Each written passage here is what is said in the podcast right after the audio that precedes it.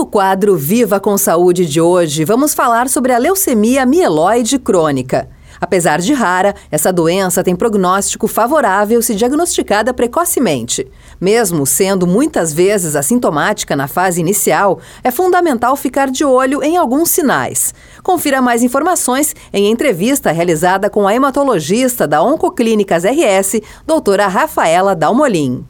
Então, a leucemia mieloide crônica, ela é considerada um câncer do sangue, né? É um câncer que se origina no glóbulo branco, que é uma célula da defesa do sangue. As origens da, da LMC, que é a sigla que a gente usa comumente, é, estão na base genética, né? São alterações que acontecem lá no DNA dessas células e que fazem com que essas células de uma hora para outra comecem a se proliferar de forma desordenada. Né? Então, toda uma produção exagerada de uma maneira anômala, ela provoca alterações também nas outras células, né? Que estão juntamente ali na medula, podendo causar anemia e outras manifestações. No caso da leucemia mieloide crônica, a gente tem uma alteração em que são quebrados dois pedacinhos do cromossomo 9 e do cromossomo 22. E aí eles se juntam e fazem o cromossomo Filadélfia, que foi dado esse nome porque ele foi descoberto na cidade de, da Filadélfia. Então, todas as leucemias mieloides crônicas têm esse cromossomo, que é um cromossomo alterado.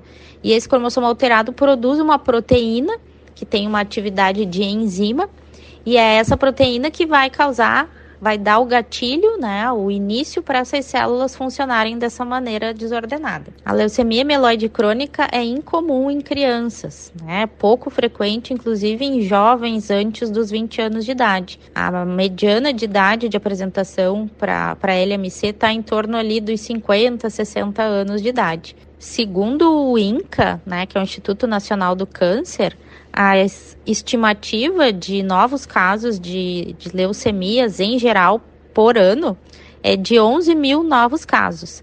E sendo que desses 11 mil novos casos por ano, 15 a 20% vão ser de leucemia mieloide crônica. Quadro clínico da leucemia mieloide crônica é bastante diverso e heterogêneo. Então, a gente tem desde casos de pacientes que se apresentam Pode ter febre, suores noturnos, cansaço, aumento do baço, né, através de dor abdominal, até quadros menos exuberantes.